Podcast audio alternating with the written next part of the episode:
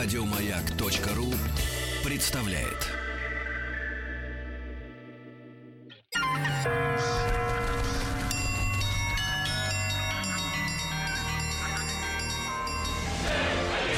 Русский мир.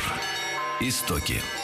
Граждане, ну и традиционно в этот день недели, в среду, э, мы с вами погружаемся совершенно в другой мир, в мир, где не знали фитнес-браслетов, вот где фитнес был на каждом углу, потому что приходилось бороться за жизнь, воевать, сражаться. Да, да, да. И вот мы, тебе меч, это твой да, фитнес. Да, мы, мы с вами э, исследуем историю нашей страны. Она у, у нас разбивается условно на периоды правления, да, тех или иных наших э, руководителей. И сегодня мы с вами вместе с Николаем Сергеевичем Борисовым. Николай Сергеевич, доброе утро. Доброе, доброе утро. Рады, что вы к нам сегодня, спасибо большое, уделили время и пришли. Доктор исторических наук, профессор профессор и заведующий кафедрой истории России до начала 19 века Московского государственного университета. Николай Сергеевич, ну и сегодня наш главный герой Юрий Долгорукий.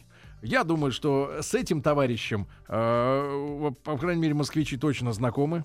Есть памятник. столицы. Есть памятник, да. Э, злые языки утверждают, что он бандитствовал, но мы с этим разберемся, было, был ли бандитизм, имел ли место быть. А, при нем же э, датируется при, во время его правления да, первое упоминание Москвы как города. Да, да, правильно. И мы сегодня Николая Сергеевича будем пытать, откуда вообще возникло название Москва или Москов, как англичане до сих пор и говорят. Да, Чудин граф Москов, у них поэтому Москов. Если Москва. у кого-то остались вопросы, почему они так э, искривляют название, да? Э, так вот, э, Николай Сергеевич, я так понимаю, что с даты рождения не очень все понятно, да, у Юрия Долгорукова? Да, насчет Юрия очень много вопросов, и дата рождения это тоже вопрос дискуссионный. Ну, где-то около 1090 года. А почему так нечетко записывали вот данные? Не работали ЗАГСы. Фитнес-браслетов не было. Четкости нет. Когда человек рождался, то еще совершенно неясно было, кем он станет. Поэтому... Выживет ли? Да, выживет ли. Вплоть ведь до товарища Моцарта, да, э, рождением считали э, дату крещения. Да. да если да. дети не доживали, то они как бы и вроде и не рождались до крещения, да? Да. А тогда уж тем более, наверное, да? А, а, а, вот это прозвище Долгорукий, оно появилось позже, потому что мы м, привыкли уже, благодаря нашим докладчикам, один, одним из которых, Николай Сергеевич, являетесь теперь вы, а, говорят, что вот многие прозвища, да, там, щед, ну, щедрого не было, великий там, еще какой-то, появились уже чуть ли не Мудрый. при Кармазине. Вот, типа он раздавал эти, э, так сказать, э, клички, клички, клички, клички. А тогда, мол, типа никто его не называл, э, например, Мономаха Мономахом. Ну, типа. Да, ну, я условно говорю, да. А Долгорукий, он сам знал, что он Долгорукий? Ну, вы знаете, это прозвище появляется в источниках 15 века. Вот uh-huh. Раньше 15 века нет. Просто Юра. Веке, да, возможно, да. Вот. А уже в 15 веке появляется в источниках это прозвище, поэтому оно древнее. Но насколько сам Юрий Долгорукий знал об этом. А почему, точно невозможно. почему Долгорукий? Это связано с э, физическим устройством? Ну, тут, опять-таки, тут точно никто вам не скажет, но две версии основные. Это, так сказать, метафизическая, что он тянулся очень далеко своей властью. Вот. А другая версия это то, что он просто имел физическую особенность, то, что у него были длинные руки. Вот какая из них достоверная, ну, никто точно вам не скажет. Uh-huh. А он был э, каким, получается, по счету сыном у отца? Ой, там огромные семьи были у тогдашних князей. Вот. И э, он был сын Владимира Мономаха, а по счету где-то седьмой или восьмой, где-то вот так.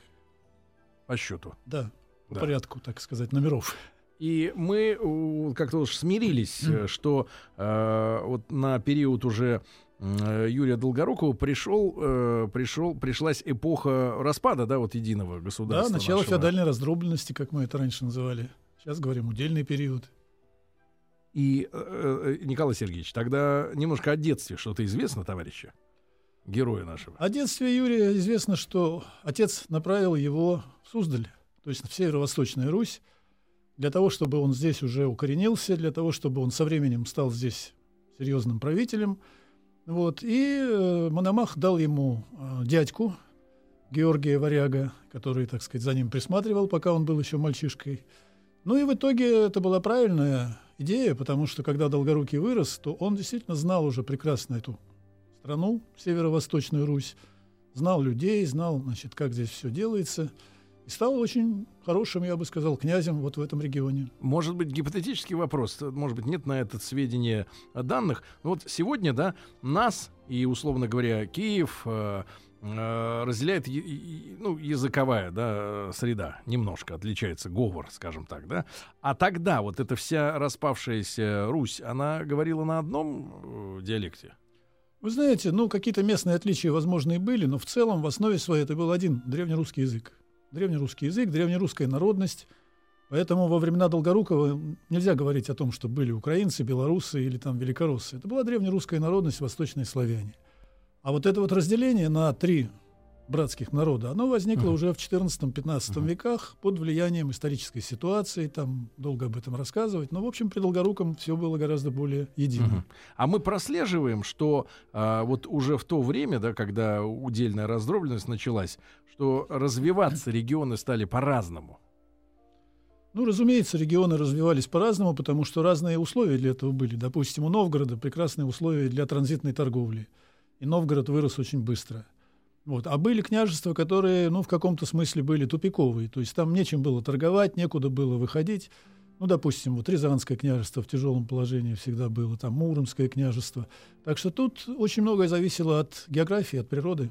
А что касается э, Суздаля, то там э, Юрию Долгорукову пришлось, э, ну, как-то себя проявить уже, или он просто знакомился с, э, со страной?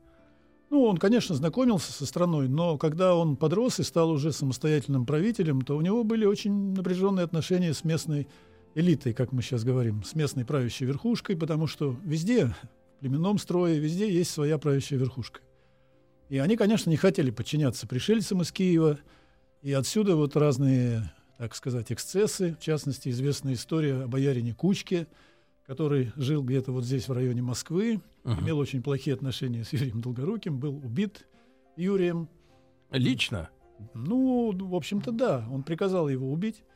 Возможно, он слугам своим приказал, возможно, сам. Но так или А иначе... что между ними про- про- пробежало? Ну, это хороший вопрос. Вы знаете, вообще об этом рассказывают источники 17 века, об этой истории. Поэтому, так сказать, гарантии никто не даст.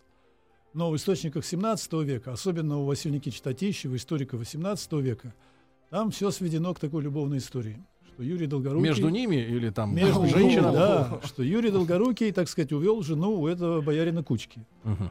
Вот. И когда боярин Кучка узнал о том, что жена ему изменяет с Юрием, он бросил ее в темницу, начал ее всячески, так сказать, бежать. Когда Юрий узнал об этом, он находился где-то в отъезде, он немедленно примчался, имел, так сказать, крупный разговор с этим Кучкой и в конце концов его убил. Таким Из-за образом всё- женщины. Из-за женщины, совершенно А, верно. Николай Сергеевич, а вот можно нам пояснить, э, ну, сегодня у нас э, в стране нет э, сословного деления, некоторым даже трудно представить, э, кто из кого, кто из холопов, а кто из, можно сказать, руководителей произошел, да? Но тем не менее, э, бояре, это что вот за, что это за со- сословие такое, бояре? Причем, я так понимаю, я так понимаю, что после Петра Первого-то с ними как-то это покончили. Да? Ну, понимаете, в каждом обществе, в любом обществе есть правящая верхушка. Она может называться по-разному. Это Правящий класс. олигархи или это наследственное? Нет, это то, что можем назвать аристократией. Аристократией. То есть это люди, которые имеют власть и собственность. Много власти и много собственности. А поскольку в нашей стране собственность легко конвертируется во власть, а власть в собственность, то это практически одна и та же компания. А боярин мог стать князем? Никогда. Вы знаете, вот здесь А было что их различало? определенное табу. Князем мог быть только Рюрикович. Только человек по крови, Из семьи. принадлежащий вот к этому священному роду, да, которому, так сказать, сам Бог дал указание править русской землей. Поэтому был один авантюрист, который где-то в Галиче, по-моему, там боярин вкарабкался на княжеский трон, но его очень быстро убили. Вычислили? Убили. Вычислили и убили, да. Ты не из наших, не из Рюриковича. Именно так, да. Да. И э, Кучка, да, боярин, Боярин Кучка, да. пал смертью храбрых. Пал смертью храбрых. Но в Москве потом уже в источниках постоянно отмечается, что села боярина Кучки, Кучково поле, вот там, Мгм. где сейчас Сретенский монастырь, вот это Кучково поле в Старой Москве был такой топоним. Так что, видимо, этот человек действительно существовал, это не легенда. Ну а уж что было в основе его конфликта с Юрием, Это Да. можно Э, Николай Сергеевич, вот самый э, главный это вопрос. Понятно, что мы упираемся в летописи, где 1147 год, э, год, э, ну, считается день рождения Москвы. А вот по вашим ощущениям, как ученого человека, э, чтобы город э, начал фигурировать в летописях, э, сколько ему нужно прибавить э, лет, да, для того, чтобы вот город сформировался? По вашим оценкам, когда Москва-то появилась на самом деле? Ну, вы понимаете, ведь понятие город, оно прежде всего связано с наличием крепости. Город. Город это место, где есть стены, башни, Ограждения. ворота, ограждения, да. Поэтому, если это есть, это город. Если этого нет, извините, это может быть село, это может быть деревня, что угодно, но не город.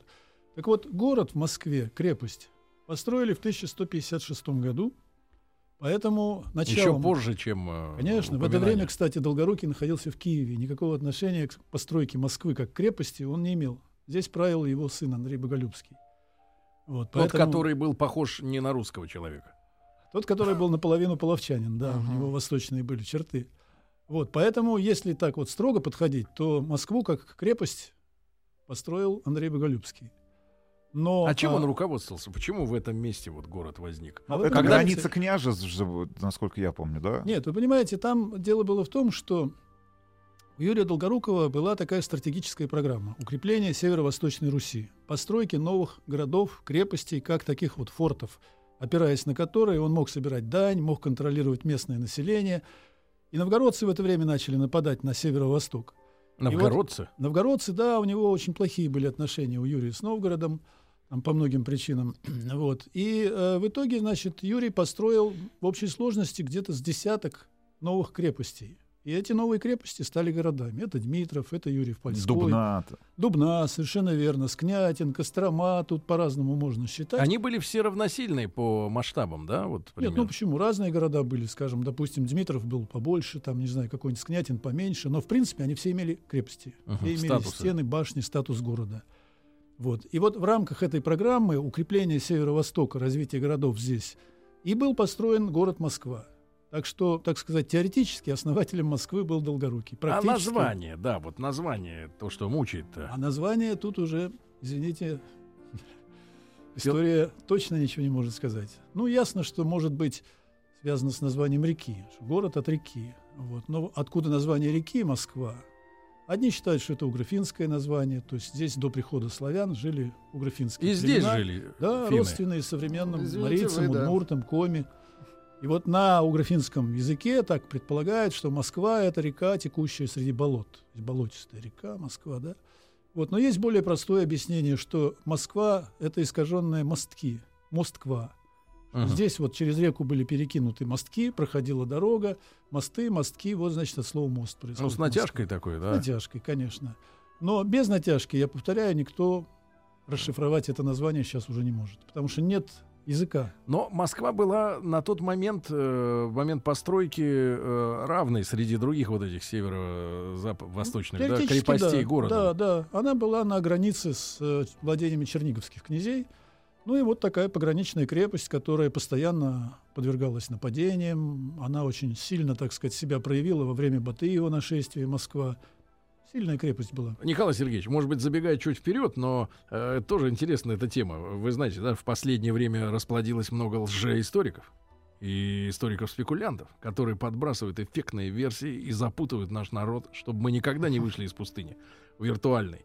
А вы поддерживаете мысль о том, что Куликово поле было в Москве как раз, вот на, на- на месте чуть ли не Кремля? Да нет, вы знаете, это все фантастика. И даже не научная, а просто фантастика, которая к истории... А вы не можете вот собраться вашим научным, вот вы в МГУ, да, есть питерские. Да И сжечь этих И лжеисториков. линчевать их, да, и привязать Лосовского? к столбу, Нет. сжечь, облить, сжечь. всё. На самом деле, когда появились эти идеи, то у нас было несколько научных конференций, Мгм. несколько сборников издано против концепции Фоменко-Носовского. То есть сначала это все воспринимали очень серьезно и начали с этим воевать. А давайте мы после новостей новостей спорта Давайте. через пять минут продолжим этот интересный разговор. Николай Сергеевич Борисов, доктор исторических наук, профессор МГУ. У нас сегодня в гостях «Русский мир. Истоки». Мы сегодня о Юрии Долгоруком говорим. Э, Не переключайтесь.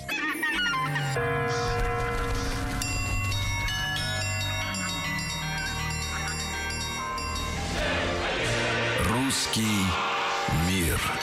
Истоки. Итак, граждане, э, под эпиграфом, я бы сказал так, э, э, фразой Шарапова из фильма «Тасс, «Тасс место встречи иметь нельзя, я разобраться хочу» говорил Шарапов. Разобраться хочу. Мы разбираемся с нашей историей. Ясно, что многие вещи э, до нас не дошли в документальном изложении, к сожалению да, вот не все так документировалось, как это сегодня происходит. Сегодня даже жизнь самого никчемного сверчка записывается, да, в интернетах. А тогда вот даже не можем вспомнить, когда родился наш сегодняшний герой Юрий Долгорукий. О нем сегодня идет речь в нашем проекте. И Николай Сергеевич Борисов, доктор исторических наук, профессор и зав. кафедрой истории России до начала 19 века Московского государственного университета. У нас сегодня в гостях. Еще раз, Николай Сергеевич, большое вам спасибо, что вы к нам пришли. И мы э, вот перед новостями затронули эту важную тему, да, как научное сообщество э, восприняло, в принципе, новые версии э, науки. Да. Почему же с, изначально так серьезно э, вот начали изучать эти, так сказать, псевдоработы? Ну, дело в том, что сначала как-то восприняли это как э, такой внутриисторический конфликт, так сказать, между людьми, которые занимаются историей. То есть внутри исторической внутри, тусовки, да? Внутри, да? да. Потом, и поэтому начали, так сказать, воевать. А потом вдруг поняли, что это в разных плоскостях лежит, понимаете? Это как вот научная и художественная литература. Вот эти теории — это чисто художественные. Ну вот вы скажите, как человек ученый, вред от этих вот ново, новоизмышлений есть какой-то? Вред? Вы знаете, одни говорят... Для нашего сознания общего исторического. Это, это хороший вопрос. А, есть люди, которые очень сильно переживают по поводу этой теории. Ну, есть люди более спокойные. Но дело-то ведь в чем? В том, что история — это определенная система координат, которая позволяет человеку ориентироваться во времени и не чувствовать себя потерянным. По большому счету, какая нам разница там, когда был Иван Грозный, там, когда был какой-нибудь там... Некоторых не волнует, что было 20 лет назад. Совершенно верно. Вот. Но дело в том, что нам история нужна для того, чтобы мы э, чувствовали себя, что вот здесь это, здесь это, знаете, упорядоченный мир. А они нас куда ведут, вот эти новые Совершенно теории? верно. А если принять э, вот эти вот построения, то вся эта система истории, создававшаяся веками, умнейшими людьми, все расставили по полочкам, здесь то, здесь это, и порядок, знаете, вот как в доме порядок. И вдруг кто-то приходит и говорит, давайте все перевернем, шкаф поставим туда, диван вообще выкинем, и вообще будем считать, что окно — это дверь, а дверь — это окно. Ну, зачем? У человека может, так сказать, крыша поехать от таких перестроений. Вот. Это просто игра, интеллектуальная игра, может быть, художественное творчество. Но в каком-то смысле оно вредно, в том смысле, что оно разрушает, если верить в это. Если смотреть на это как на игру, забавно, можно почитать, посмеяться, положить на полку и пойти дальше. Я имею в виду, меняется ли в сознании положение народа, да. русского, российского, да. советского, э, от этих теорий? Ну, роль, это... роль, значение, да, ну, простая меняется? вещь. Вот если в один прекрасный день вам скажут, что вы знаете, вот ваша фамилия Иванов, на самом деле вы не Иванов. И вы родились не в Москве, а еще Ну, иногда людям говорят, что вот родители не да, свои. И родители да. ваши не те, кто вы думаете, как в мексиканском сериале. Ну, наверное, вам будет некомфортно. Вот так же и здесь. Если все это принимать всерьез, то станет как-то некомфортно. Но всерьез этого принимать не надо. Не надо, спасибо. Доктор сказал, не надо. Все, Владули, не читай больше. Хорошо. Все-таки э, как же так получилось, да, Николай Сергеевич, что Москва, будучи одной из крепостей, да, вот э, в программе большой, да, э, начала подниматься. Вот экономические основы для этого в чем? Ну, Москва, вообще говоря, начала подниматься только в XIV веке. Основателем могущества Москвы по праву считается Иван Данилович Калита – Вовсе не вот. Долгорукий. Не Долгорукий, нет. Долгорукий — это точка отсчета. А начала. почему же тогда памятник-то Долгорукому стоит? А это вот хороший вопрос. Вы знаете... Может, лицо переделали в руке. Не, серьезно, а в чем? Есть определенный ритуал. Каждый великий город должен иметь своего основателя. Да. Ромул основал Рим, Константин основал Константинополь. Если Москва великий город, и она таковым, будем считать, является — то она тоже должна иметь своего основателя. Ну вот Юрий Долгорукий на эту роль, так сказать, был поставлен. Он сидит на лошади, честно ее исполняет. Но формально он был основателем Москвы? Формально, не, ну, не формально, я сказал а вам, что... По сути. По сути, он был создателем программы развития Северо-Восточной Руси. Эй. Москва была для него, для Юрия, мелкий эпизод в этой большой программе. То есть он может стоять и в других городах. Совершенно и в верно. Дубне может Он стоять. может стоять и в Дмитрове, и в Костроме, и, кстати, есть где-то ему Памятники, Костроме да, памятник, да, как основателю. Вот. А в Москве, так уж если серьезно говорить, то памятник я бы лично поставил Андрею Боголюбскому, как человеку, который превратил Москву Ну, в город. сыну, Сыну Юрия Долгорукову, совершенно верно. Почему же он не успокоился на развитии северной так называемой Руси, а все-таки ходил с походами на Киев? Причем ходил же, получается, к своим родственникам. Вы знаете, ну, по двум причинам. Во-первых, потому что он считал себя законным правителем Киевского княжества. Вот по расчетам старшинства, там считалось от брата к брату переходит княжение. И вот в Киеве там сидел Мстислав Великий, потом там был Ярополк, потом Всеслав. Все, пришла его очередь. Его очередь княжить в Киеве. Поэтому он считал, что он имеет право. Если он от своего права откажется, то это как-то глупо. Это одно. Другое, что Киев все-таки по традиции считался центром земли русской, мать русских городов и так далее, и так далее. Это слава, это честь. Для князя это, конечно, высший успех. Поэтому ему хотелось и чести, и в то же время он считал, что он справедливо этого Претендует. добивается. Да, он ни у кого чужого не отнимает. Вот пришла его очередь. Но дело в том, что в то время были две очереди.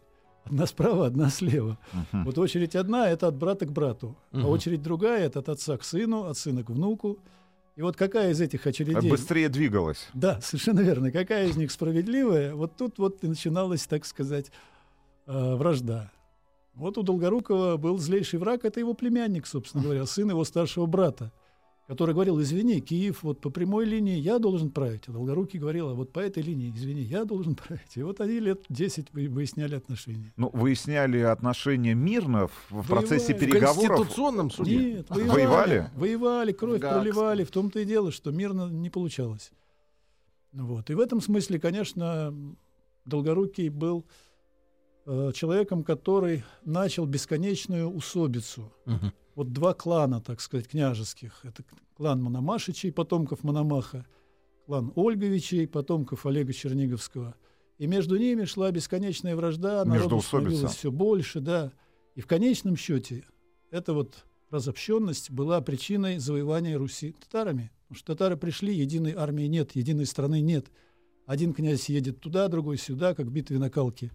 Командования общего нет, поэтому татары сравнительно легко. Но в конце концов он Завоевали. добрался до княжения именно в Киеве. Он три раза становился киевским князем. Три раза. Один раз в 50-м году стал, через полгодика его прогнали. Ме- прог- Выбили оттуда. прогнал народ или, Или- местные или элиты? бояре. Бояре прогнали. Бояре. Бояре, и его конкуренты князья. Вот. Второй раз он стал где-то году в 52-м. Тоже недолго поправил, не сумел удержаться. И третий раз, когда уже враг его главный умер, Изяслав Мстиславич, он стал в 54-м, если не ошибаюсь, году, и умер в Киеве в качестве великого князя Киевского. Так что вот с третьей Но Ну, умер попытки- своей смертью или... Тоже вопрос. От А, лекарства. Э, Есть в летописях такая фраза, что Юрий скончался, и дальше идет как бы пояснение. Летописец рассказывает, как это произошло. Он говорит, пил Юрий на Перу у осменника, у Петрилы, и там ему плохо стало. И после этого он еще пять дней протянул, и через пять дней умер. Поэтому есть Могли отравить. что его отравили. Врагов у него в Киеве полно было. Вообще его не любили как чужака в Киеве, потому что он все-таки пришелец был с севера. Вот. И местная знать его недолюбливала. Поэтому вполне А возможно, что его если он, отравили. если он пришел, то он с какой командой пришел? Вот, В том-то и дело, что он пришел со своей командой. Их называли суздальцы. Ему нужно было на кого-то опираться. Суздальцы, пришли. да. Суздаль, тут есть питерские, да. Вот-вот. есть тюменские. И он начал им раздавать должности, посты, доходные статьи, понимаете. А местные-то, конечно, недовольны. А как же не, не досмотрели отраву? Очень Здесь- пить хотел. Да, Не было федеральной службы Все охраны. зависело от верности повара. Вот есть, э, скажем, Дмитрий Шемяка был такой князь в 15 веке. Подробный рассказ о том, что его отравили московские агенты, которые подкупили повара. И повар подсыпал в курицу яд. Князь скушал эту курицу и через три дня в страшных мучениях умер. Важно было не просто отравить, а отравить медленно действующим ядом. Почему?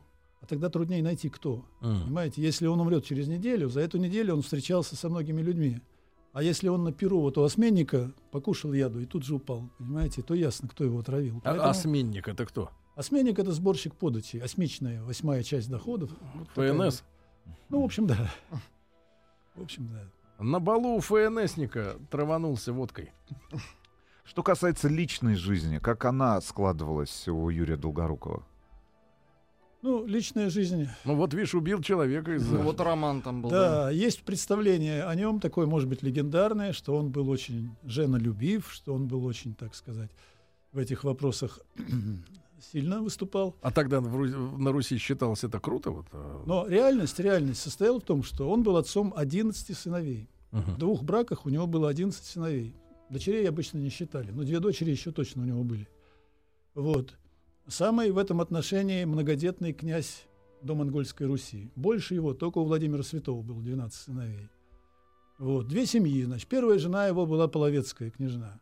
У него с половцами были хорошие отношения. Он женился на дочери одного половецкого хана. Вот как раз Боголюбский там и, и есть. Совершенно верно. Поэтому у Боголюбского такой вот восточная немножко внешность. Вот. По реконструкции Герасимова По там реконструкции. не немножко, Не немножко, там просто да, вот там бусурманин. совсем. Верно, верно, да. Вот. А вторая, вот кто жена его была, мать, как раз Андре- э, мать Всеволода Большое Гнездо, вот это большой вопрос. Некоторые считают, что она была из Византии, гречанка. Но по косвенным данным... А может что же он с первой-то женой сделал? Она умерла. Она родила ему вот детей, человек 8, наверное. Умерла своей смертью. Вот, может быть, болела чем-то, неизвестно. Скончалась, он женился вторично. Вот. И вот во втором браке еще имел трех сыновей. Так что личная жизнь, можно сказать, удалась, мне кажется. Эти сыновья друг с другом боролись за власть? Вы знаете, сводные братья, сводные братья терпеть не могли друг друга. И вот Андрей Боголюбский, например, сын от Половчанки, Мгм. он выгнал, он, правда, не убил их. Вообще, наши князья были приличные люди в том отношении, что друг друга не убивали и старались обойтись без, так сказать, кровопролития. Только если боярина завалить, да? вот? Совершенно верно. Боярин — это другой вопрос. Вот. И вот, значит, Андрей Боголюбский выслал Всеволода Большое Гнездо и Михалка из северо-восточной Руси. Сказал, что вы мне здесь не нужны, вы мне тут только мешаетесь. Отправил их сначала в Киев. Там их не приняли, они уехали даже в Византию. Несколько лет жили там, потом вернулись. Вот. А вот когда Андрея Боголюбского убили, вот тогда Всеволод, что называется, подсуетился и вскоре стал Владимирским великим князем. Мгм. Очень интересная история. Да. Николай Сергеевич, ну а что касается роли тогда э, Юрия Долгорукова в истории, да, можно нам об этом поговорить? Для Москвы он по факту действительно э, является, э, ну вот человеком, который что-то важное сделал, или это такая вот легенда красивая с красивым памятником э, в центре? Вы знаете, он э, создатель государственности северо-восточной Руси. Отдельный. Самостоятельный, да, законченный, То есть который... он что же расколол страну? Практически да. Практически да, но страна Но шла к это этому. позволило переместить центр, правильно? Совершенно Принятие верно. решений из Киева сначала во Владимир, Да, а да, потом уже в да, Москву. да. Это было объективно, потому что народ переселялся с юга на север, половецкие набеги, потом татары. У севера больше было перспектив развития.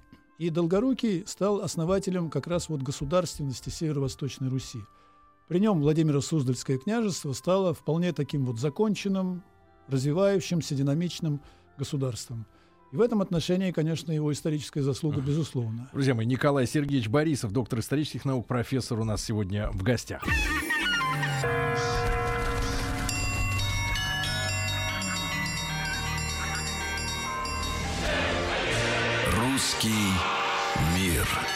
Истоки. Друзья мои, сегодня э, Юрий Долгорукий, наш главный герой, и Николаю Сергеевичу Борисову большое спасибо, доктору исторических наук, профессору и завкафедры истории России до начала 19 века МГУ. Большое спасибо за то, что он сегодня с нами. И э, об этом правителе мы говорим. Э, э, Николай Сергеевич, вот буквально пока шел анонс, вы упомянули важную вещь. Э, Он именно на северо-западе, на северо-востоке, да, страна на севере, э, стал строить белокаменные церкви, да, первым. Да, вот здания. те знаменитые Владимирские храмы, которыми мы восхищаемся, белокаменные храмы с резьбой, со всякими, так сказать, романскими деталями, они начали строиться на северо-востоке только со времен Юрия Долгорукова. До этого строили из плинфы, из таких вот плоских широких кирпичей, ну, как вот София, например, киевская, построенная из плинфы. Мономах строил здесь соборы еще. тоже по киевской технике. А Юрий Долгорукий начал строить белокаменный храм. Это более прогрессивная технически? Это более художественно интересное. Понимаете, это романская вообще традиция. Поэтому искусствоведы гадают, откуда Долгорукий взял саму эту идею и откуда он взял мастеров, умеющих строить именно из белого камня, из другого принципиального материала. Ну и вот э, наиболее вероятное предположение состоит в том, что у него были родственники в Галиче. То есть его дочь была замужем за галицким князем в Западной Украине, Галич. Мгм. Галич в то время был очень богатый большой город, и там строились белокаменные храмы, там работали романские мастера. А это материалы дороже, да, чем... дороже и сложнее, конечно. Вот. Тут особые нужны были приемы, чувство камня самого. И вот там в Галиче, видимо, работала какая-то романская артель, пришедшая, может быть, из Германии, может быть, из Польши, не знаю. Ну, в общем, откуда-то с Запада. И, по-видимому, родственники Долгорукому сказали, что вот есть у нас прекрасные мастера. И Мгм. он заинтересовался, сказал, ну, куда дайте мне их, одолжите на какое-то время. А тогда вопрос, может быть, э, не, не в этот же период, не к этому периоду имеет, имеющий отношение, а почему тогда московский Кремль перестроили уже из красного кирпича? Он же был белокаменным, да? Он был белокаменным, но а, дело в том, что кирпич более выносливый материал с точки зрения вечности, Климата. как говорится. Да, климата всего. Потому что Кремль белокаменный Андрея, э, то есть Дмитрия Донского, Он он, стал черным. уже стоял полуразвалившийся, он был весь черный, от пожаров известняк этот самый. Ну, то, что мы видим сегодня в. Европе, там, в Праге, да, вот эти вот все почерневшие, да? Да, вот. да, да. Вот. Но нужно было здесь иметь гораздо более мощную крепость при Иване Третьем Мгм. И более долговечную. Поэтому предпочли строить из кирпича. Но это был кирпич уже, который научили делать итальянцы. Это был кирпич, я вам скажу, Другой. такой, что да, простоит века. А, Николай Сергеевич, а, отношения с Новгородом какие были у него, у Долгорукова? Вы знаете, у него отношения с Новгородом были, как правило, а, напряженные, враждебные.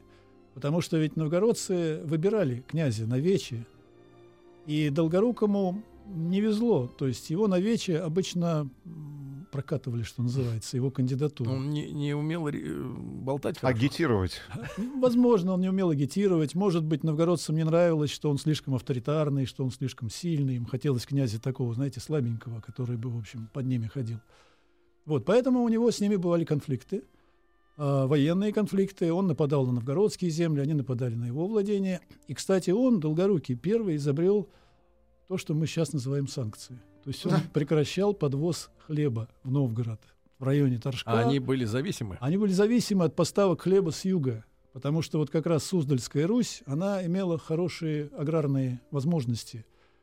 И вот когда хлеб переставал поступать в Новгород, вот тут начиналась суета. Тут новгородские бояре начинали искать переговоров, начинали просить Долгорукова как-то уступить, там прислать Мгм. сына своего на княжение или еще что-то. И потом этим методом прекращения хлебных поставок пользовались князья и московские, и другие для того, чтобы давить на Новгород. А придумал он? А придумал он первым, по крайней мере, насколько мы знаем из летописи, он первым применил это средство. И оно оказалось очень эффективным. Мгм. А какие отношения складывались э, у Северной Руси, получается, под управлением Юрия Долгорукова, не только с э, княжествами, которые находились рядом, а со странами... С Евросоюзом. с- да, с как сегодня назвали, с нашими европейскими партнерами. Были ли такие отношения? Ну, с северными, по крайней мере, наверное, да. Вы знаете, ну, поскольку границ Северо-Восточная Русь с западными странами практически не имеет, вот, то здесь проблема была одна — отношения с Волжской Болгарией, с восточным соседом, мусульманская страна, которая, Ислам. да, возникла еще где-то там в 8-9 веке. Да, вот с ними отношения были довольно напряженные, потому что волжские болгары контролировали Великий Волжский путь. А Владимирским князьям хотелось тоже, у них кусок Волги-то был, собственно говоря, Нижний Новгород-то наш был. В общем, вот с этой Волжской Болгарией отношения были плохие, частые были войны. А с остальными, ну, они были слишком далеко, вы понимаете. Все-таки юго-восток э, это одно, а здесь северо-восток. Соседей, таких как развитые европейские страны, не было. А с церковью, со, со священнослужителями не было никаких конфликтов у него? Ну, еще какие были. Дело в том, что как сильный авторитарный правитель, он хотел, чтобы на Территории ключевых север- постах, ключевых постах в церкви, в частности, вот, чтобы церковью Северо-Восточной Руси руководили его ставленники. А греки не хотели этого, византийцы хотели, чтобы Русью управляли из византийские иерархии, митрополиты из Византии, А он хотел, чтобы а киевские стояли, правители хотели своего провести. То есть борьба кандидатов на церковную кафедру, на руководство митрополии. И в этой борьбе Юрий через своих людей предпринимал самое активное да? Николай участие. Сергеевич, а чтобы мы понимали, так если коротко, э, роль церкви в работе с населением тогда насколько велика была? Ну, Сопоставима с княжеской властью? Вы знаете, конечно, роль церкви во времена Долгорукова а, не такая, как во времена, скажем, 14-15 века. То есть влияние церкви со временем возрастает, Мгм. христианизация продолжается. Но тем не менее, конечно, церковные иерархии это были политики, это были сильные политики. У них был большой материальный ресурс, потому что церковь обладала и а, идеологической функцией, и большими материальными ценностями. Поэтому все князья старались иметь своего епископа, старались не ссориться с митрополитом. И, в общем-то, церковь была параллельной государствообразующей структурой. Все хотели ее в этом отношении использовать. А если в одной фразе, э, э, Николай Сергеевич, в двух, роль все-таки Долгорукова сегодня, вот спустя столько веков, да, в нашей истории, в нашей стране, к чему можно свести? Вы знаете, э, к двум вещам. Во-первых, Долгорукий – это знак, это бренд, так сказать, Москвы. И в этом отношении он наш миф, он наш героический миф. И он им должен оставаться. Первая роль — бренд. Да. Вот, Москва, памятник Долгорукому, как вот мы Да. представляем себе Да, университет, Кремль, памятник Долгорукому. А второе? Вот. А второе, что это действительно при всех его, так сказать, недостатках, это был Созидатель. Это был человек, который строил мощное государство, Владимира Суздальскую Русь. Строил успешно. Спасибо большое. Николай Сергеевич Борисов у нас сегодня был в гостях, доктор исторических наук, профессор и заведующий кафедрой истории России до начала 19 века Московского государственного университета. Друзья мои, если присоединились к нам не с самого начала, можете на сайте радиомаяк.ру в подкастах в iTunes э, найти эту программу, когда вам будет удобно. Николай Сергеевич, вам огромное Спасибо спасибо. Вам огромное. хорошего дня. Спасибо. Еще больше подкастов на радиомаяк.ру.